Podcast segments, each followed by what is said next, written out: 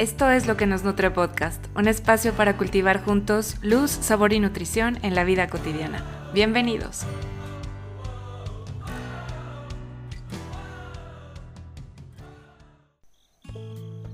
Hola, hola, bienvenidos a este nuevo episodio de lo que nos nutre podcast. Y bueno, esta semana quiero platicarte acerca de un tema que quise llamar nuestra película interior.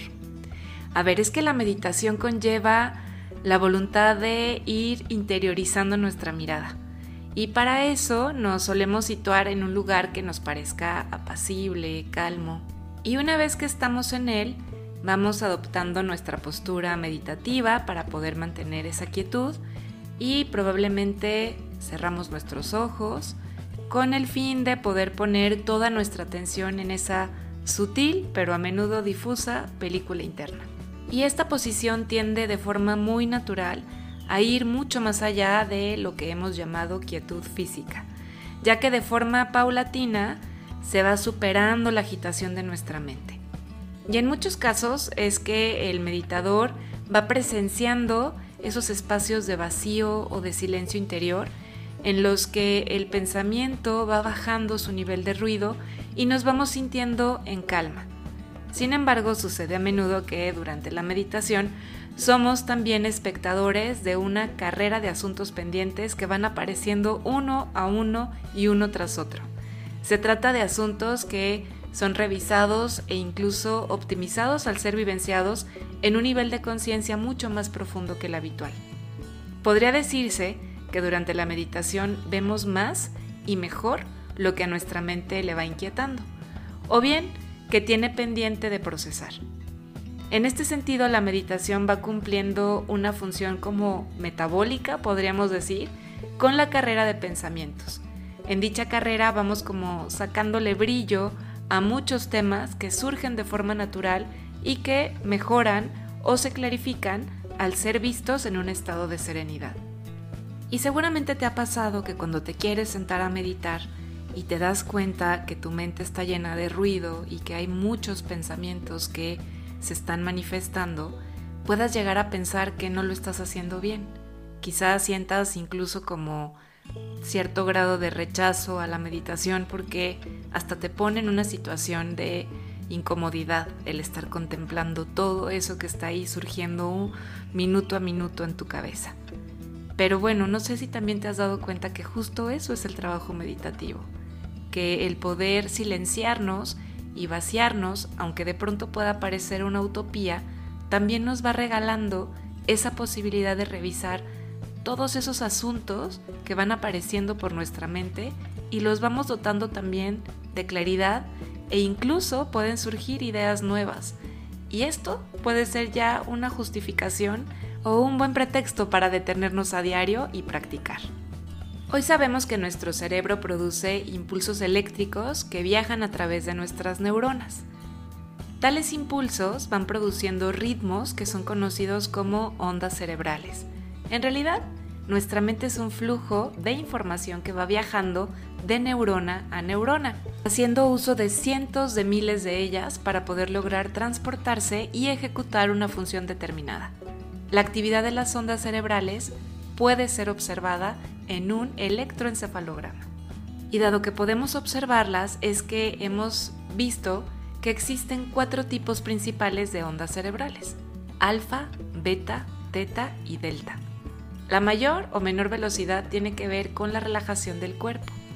El estado cerebral beta, que fluye entre los 14 y los 30 Hz, corresponde al estado ordinario en el que habitualmente nos desenvolvemos, sobre todo en el trabajo.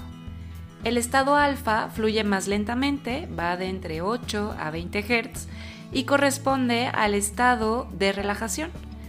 Teta fluye entre 4 y 8 y es propio de la inspiración y de las soluciones creativas. Y delta va entre 0.1 y 4 y corresponde al estado de sueño profundo. Y cuando escucho de qué va cada una de estas ondas, la verdad es que a mí me, produce muchísima curiosidad cómo entrar en estados teta.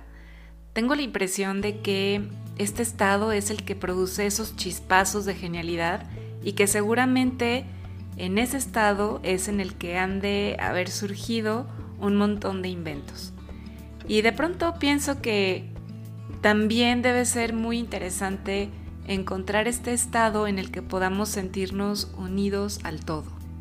Y me encantaría preguntarte si recuerdas alguna idea que hayas tenido en estado de meditación y que además hayas podido clarificar y poner así como en grande. ¿La recuerdas? ¿Te ha pasado? Igual reconoces haber experimentado un estado de conciencia en el que has logrado silenciar a tus pensamientos y tú aún sin ellos te vas reconociendo en esa total presencia. Y no sé si te pase, pero a mí de pronto se me antoja mucho monitorizar mis propias ondas cerebrales cuando medito, cuando estoy en procesos creativos y conocer un poco más al respecto. Y bueno, con toda esta información me gustaría pasar a las claves de este episodio. Y la primera es recordar que la meditación es interiorización. Podemos asistir a una sesión en la que encontremos aquietamiento interior, paz profunda, pero también podemos asistir a un desfile continuo de asuntos pendientes, de temas por resolver que en general, al ser vistos, son clarificados y por lo tanto optimizados. La número dos es recordarte que conforme la relajación va aumentando, nuestras ondas cerebrales van decreciendo en su ritmo y si emitimos ondas teta, nuestra mente está mucho más receptiva a la insospechada inspiración de ideas y de soluciones creativas que han dado lugar a múltiples soluciones e inesperadas formas de conciliar lo que antes no era posible. La clave número 3 nos recuerda que la percepción interna es similar a una película. Todos los contenidos corresponden a un guion de ideas que son susceptibles de ser observadas. En meditación se produce paulatinamente esta desidentificación con ellas desde nuestro papel de solamente espectadores. En realidad es que vamos constatando que tenemos ideas, mas no somos esas ideas. En todo caso, somos los espectadores de ellas. Y por último, la clave número 4 nos recuerda que de igual forma que en el cine, cuando por ejemplo asistimos a ver una película de terror y queremos no sentirnos asustados por ello, nos recordamos que eso que estamos viendo tan solo es una película y que nuestra identidad es la de espectadores que están en una butaca. De la vida real, nos recordamos a menudo que somos espectadores de la película de la vida, separándonos mediante la desidentificación con el guion, al mismo tiempo que vamos cultivando la ecuanimidad. Y esto me recuerda una frase de la tradición sufí que dice, las dunas cambian con el viento, pero el desierto siempre es el mismo.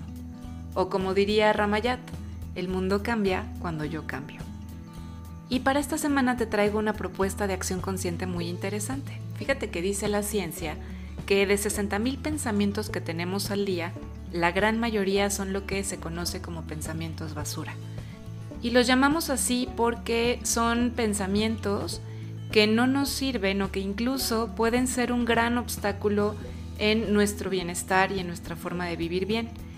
Estos mismos pensamientos además suelen estarse repitiendo día tras día, nos van quitando energía y van ocupando el espacio que deberían ocupar nuevas ideas. Así que, ¿qué te parece si hoy comenzamos a bajarles un poquito el volumen? Te invito a que lleves contigo tu diario personal y que puedas estar jugando a ser el detective de tus propios pensamientos basura.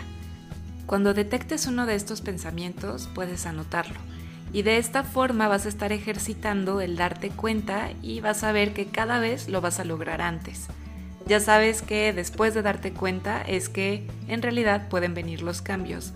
Recuerda que nada que no se ha visto puede ser transformado. Así que bueno, pues la tarea para esta semana es convertirnos en esos detectives muy atentos de esos pensamientos que no nos son útiles y entonces poderlos realmente encauzar, sobre todo poderlos llevar a un plano mucho más creativo, útil, sabio y elegido. Así que bueno, pues esta es la tarea para el día de hoy y para esta semana.